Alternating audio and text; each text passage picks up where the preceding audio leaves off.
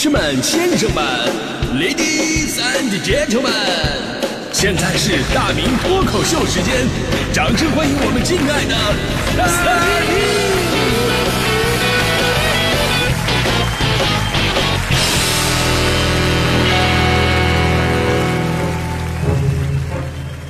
好，欢迎各位来到今天的大明脱口秀，我是大明。哎，今天咱们节目话题说的是，如果你有件球衣，你会印几号啊？我相信这是很多踢球的朋友从小就会面临的一个很重要的问题。呃，你不踢球，或者说你不喜欢足球，就真的感受不到这种乐趣。甚至有的朋友会觉得啊，球衣印什么号码啊，对吧？没印的话呢，还能平时当衣服穿一穿。印的号码总感觉要随时上场一样，对吧？所以这就是咱们理念的文化的不同。对于我们喜欢足球的朋友来说，有那么一句话吗？那就是没有号码的球衣是没有灵魂的。买了球衣，然后呢，再买上那个号码自己印上去，那就是画龙点睛的一步。从此这件衣服就好像开了光一样，你穿上以后有一种被球星附体的感觉。踢球或者打篮球啊，都都会有那个球员的那个影子。我我我真的没忽悠啊，这这真的啊！就比方说，你要是经常打篮球的话，你就知道了。一群陌生人打篮球，你怎么能迅速的判断出对方什么水平、什么球路、什么风格？最简单的方法，看他穿多少号。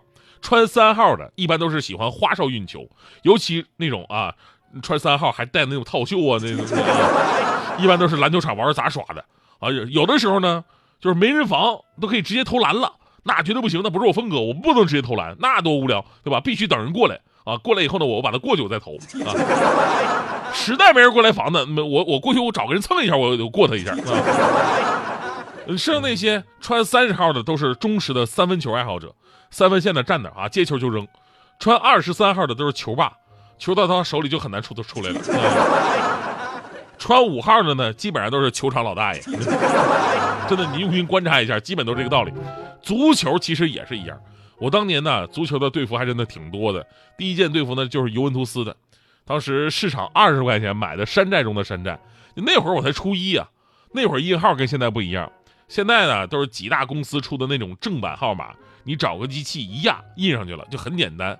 我们那会儿那印号都是靠自己，拿纸啊，就是那种 A4 的纸，抠出个数字那种窟窿，然后盖在衣服上，然后开始刷油漆。刷完之后呢，把纸拿走，这数字就印上了。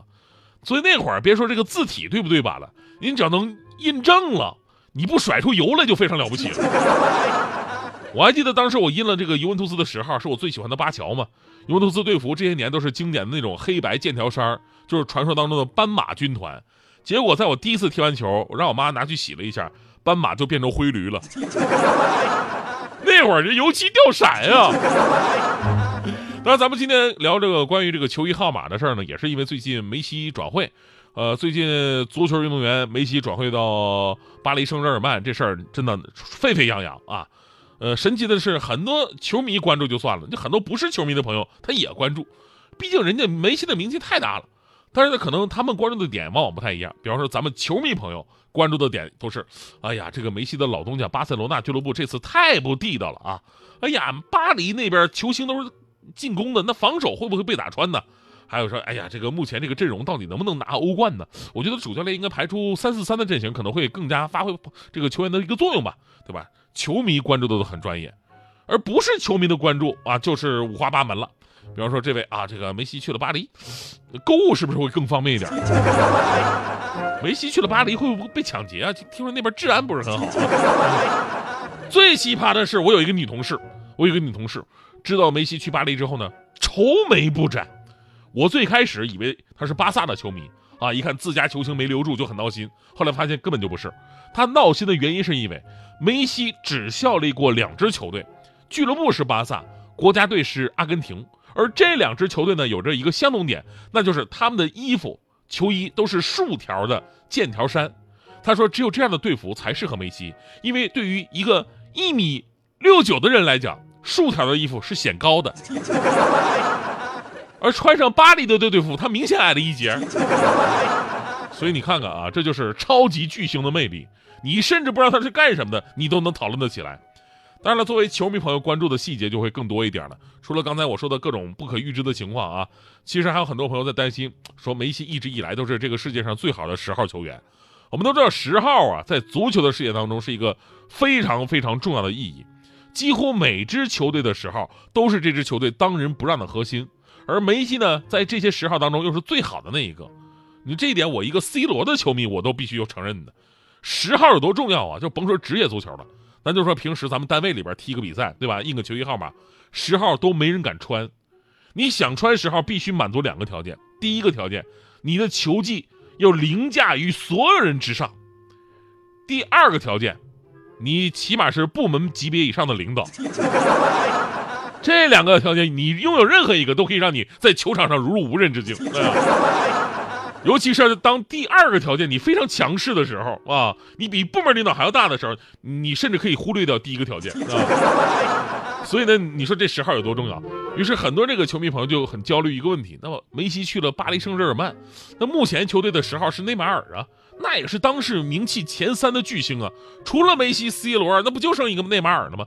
那么梅西还能穿十号吗？其实咱说实话啊，就甭管是不是内马尔，一般球队里边。啊，已经有人穿了你喜欢的号码了。那国外他也得讲究这个先来后到的礼仪。你腕儿再大，你也不可能你刚来就让人家把号码给你让出来吧，对吧？这不利于球队和谐。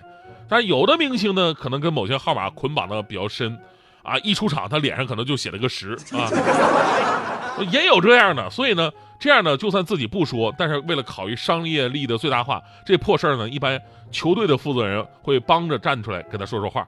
比方说，当年巴西队的巨星罗纳尔多，巴西巨星罗纳尔多到国际米兰，罗纳尔多我们知道一直穿九号嘛，而且自己有自己的商业品牌，就叫 R 九。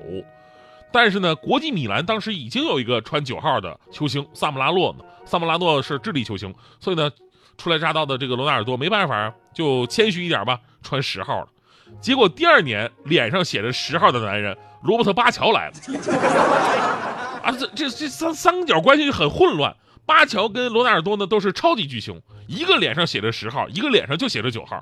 后来国际米兰的领导实在没辙了啊，跟他们原来的九号球星萨姆拉诺商量一下，哎，要不您让一让啊？虽然最后萨姆拉诺让了啊，这个罗纳尔多重新穿上了九号，巴乔穿上了十号，但是萨姆拉诺干了一件足球史上非常非常奇葩的事儿，他穿了十八号。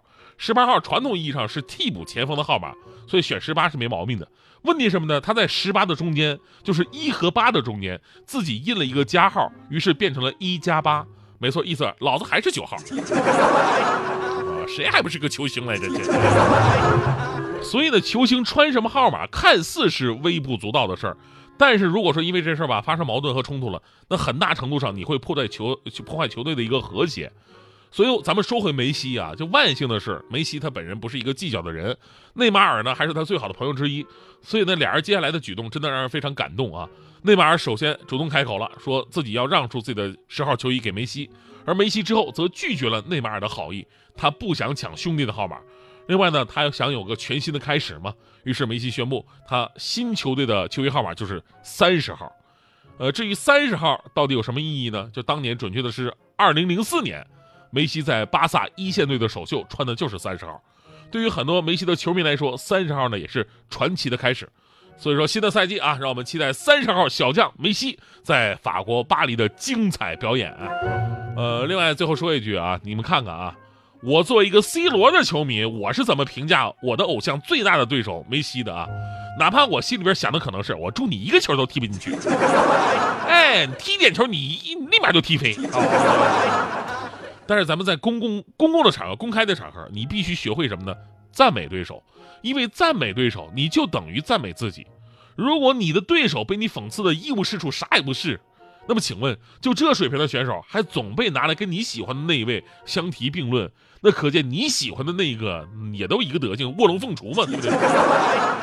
赞美非常重要，你不光是赞美对手，你更要学会怎么赞美和鼓励自己身边的人，尤其是工作上。咱们说工作上两个人融洽的关系，好好的配合，可以让你们的工作从简单的加法变成乘法。以前我们总是说，哎呀，这个一加一呀，这这这这怎么怎么样，才能大于二？我跟你说啊，乘法更加的重要，比加法还要重要，那是一种更高的效率。比方说一加一才等于二，但是你看一乘一，它就，呃，一这个是数不行啊，那个 一不算啊，我重说啊。你看这个二啊，二啊，二加二等于四，但是二乘以二的话，呃，算了，你你们明白就行了，就就这意思啊。